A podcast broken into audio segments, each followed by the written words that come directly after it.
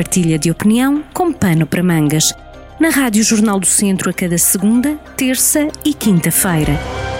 Arrancamos nova semana também com a opinião. No Pano para Mangas, neste episódio temos connosco Pedro Pontes, a partir de Castro Daires, um profissional de, da comunicação, que hoje nos traz uh, três assuntos. Um, para dar apenas um sublinhado breve, segundo percebi, Pedro, que é a justiça. Depois ainda vamos aos uh, censos e aos monumentos e sítios. Isto até porque tem a ver com os, com os dias que, que vamos passando, não é? Começamos pela justiça. A justiça ou injustiça, se quisermos. Ou a falta dela, não é? A falta dela, exatamente. Aqui é apenas só um toque, depois daquilo que vimos e ouvimos, eh, ainda é por cima esta semana, eh, é de facto descaracterizada, a justiça está descaracterizada, está moribunda e está podre. Não há nada que me admira porque já tinha essa concepção, não é? Pela, pela, pela, por acontecimentos passados e por experiências eh, pessoais e não pessoais passadas, mas hoje vejo que está completamente obsoleta, eh, descaracterizada e mais, envergonha-nos a todos eh, pelos prazos que ela tem, pelo mau funcionamento que tem, independentemente dos bons profissionais que possa ter ao seu serviço, não é isso que está em causa. Agora, o sistema de justiça em Portugal está completamente obsoleto, não se compreende como é que se, como é que se chegou a esse ponto, poderá ser uma, uma pergunta irónica, mas o que é facto é que é, que é preciso fazer alguma coisa com a máxima urgência eh, para tratarmos bem da da dignidade uh, das pessoas e, sobretudo, para mantermos um regime democrático, transparente e, e limpo. Portanto, e quanto a isso, não digo mais nada, porque outros já o referiram até no Jornal do Centro, uh, e bem, e bem, de uma forma muito bem, bem feita, como o caso, o caso do Joaquim Alexandre Rodrigues, uh, que eu sublinho, uh, subscrevo na totalidade. Passando este tópico da justiça, assinalamos hoje o arranque dos, daquilo que é a maior operação estatística sempre no país, os censos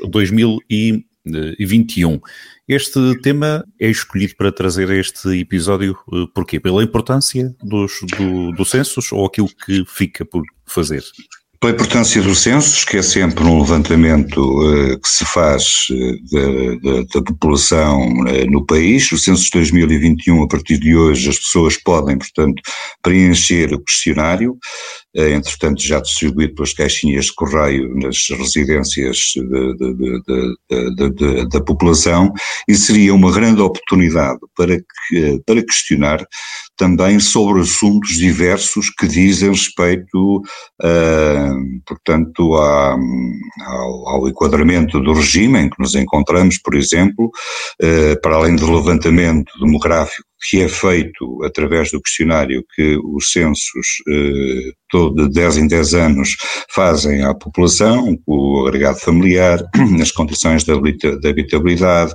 eh, isto e aquilo, também se poderia efetivamente, eh, e seria de bom tom, eh, colocar outras questões, aproveitando este, este, esta grande logística que é fazer os censos, portanto aproveitar para questionar as, as pessoas sobre áreas, por exemplo, olha, como a justiça, não é? Eh, como é que entendem que está a justiça, o que se deveria efetivamente uh,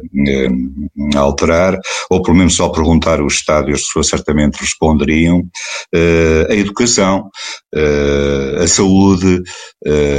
as vias de comunicação, portanto, uma série de questões que têm a ver diretamente com o dia a dia das pessoas e que uh, o boletim do census também poderia, também poderia incluir nesse questionário, aproveitando já agora esta grande uh, operação que é fazer um questionário desta natureza a um país que tem mais, pouco mais de 10 milhões de habitantes ou à volta disso e, portanto, seria, seria de bom tom Estado ler mais ou menos de que forma é que a população, para além de saber como está a viver, eh, praticamente é, um, é uma, é, uma, é, é, uma situação que praticamente toda a gente sabe mais ou menos como vive, mas para além de saber com exatidão uh, qual é o estado uh, de, de, de, vida das pessoas e onde é que elas estão a viver com maior uh, densidade, seria também de bom tom perguntar às pessoas o que é que elas achariam que seria melhor nas mudanças estratégicas em áreas fulcrais, portanto, do nosso Estado, como segurança, saúde, justiça, educação, portanto, condições de vida, etc, etc. Seria quase para... como colocar aqui um índice de confiança, seria isso, é? é? um trabalho que é, que é quantitativo sobre tudo isso, colocar aqui, medir o, o índice de confiança das pessoas em determinadas áreas. Sim, exatamente, Paulo. Poderia ser esse, essa, poderia-se medir isso em, uh, quantitativamente em determinadas áreas. Portanto, de que forma é que a população encara determinadas áreas uh, e, e, até mesmo subdividindo uh, até por regiões, por exemplo, de, de territórios de, de, de, baixa densidade, como agora se dizem, ou então,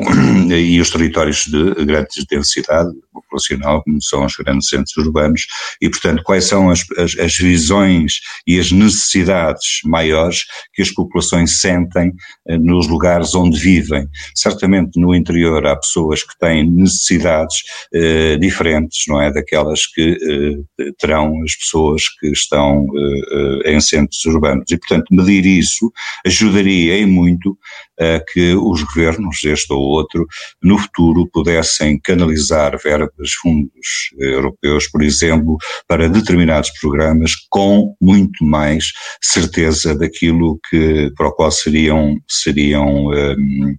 um, gastos ou aplicados, se quisermos. Portanto, acho que isto que seria uma, uma prova provada de que era importantíssimo recolher essa informação da população, uma vez que já, uma vez que já se está uh, a fazer o censo, portanto, para além do censo, faria-se mais qualquer coisa, o que seria ótimo por exemplo, no estado da agricultura, efetivamente que na agricultura, se calhar eh, as grandes áreas agrícolas do Alentejo, Algarve, centro do país e norte, Trás-Montes, etc., etc., sentem outras necessidades que não se, eh, em relação eh, ao Ministério da Agricultura, não é, que poderiam até fazer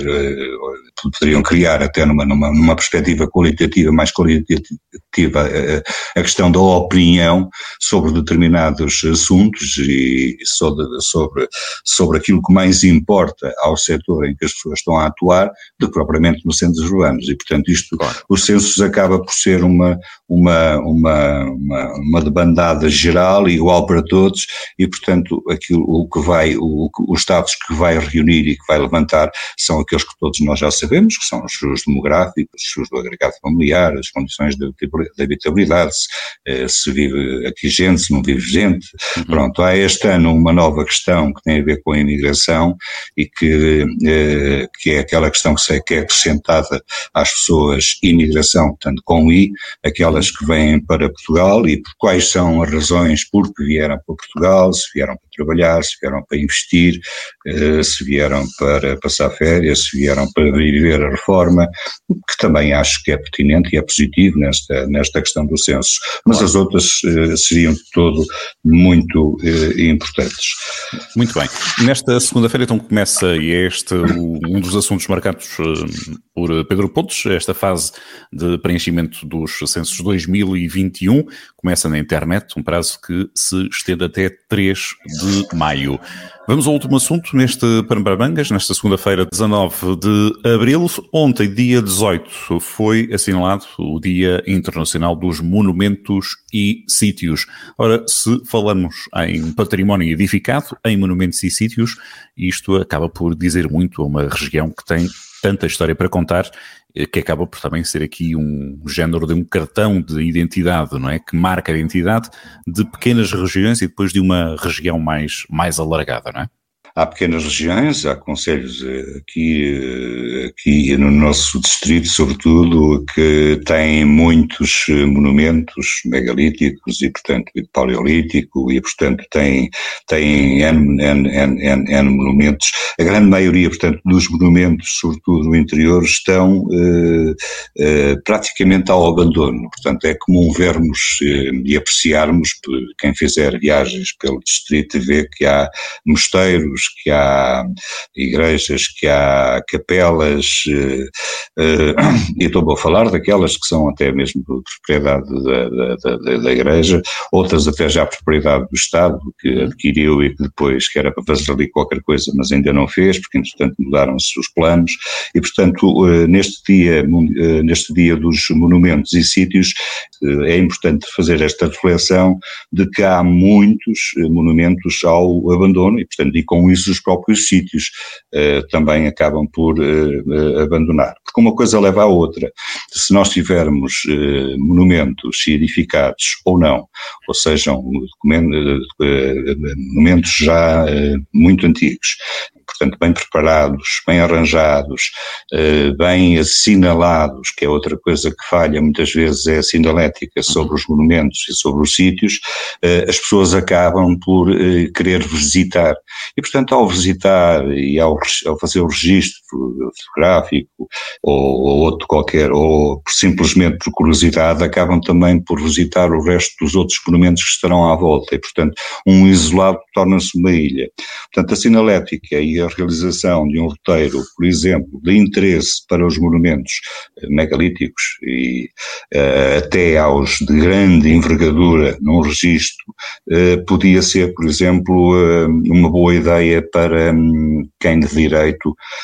fazer este registro em termos nacionais e podia dividi-los em, e podia dividir este registro poderia ser em papel ou poderia ser mesmo em formato online, eh, mas poderia dividi-lo por regiões. Eu recordo que há dolmens, há montes de dolmens, eh, há orcas, que são monumentos nacionais, há canedotes, aí por esses montes fora, onde alguns têm a sinalética, outros não, e aqueles que têm a sinalética, nós vamos visitá-los e estão cheios de gestas, cheios de matos, nem se consegue perceber onde é que está propriamente uh, o monumento,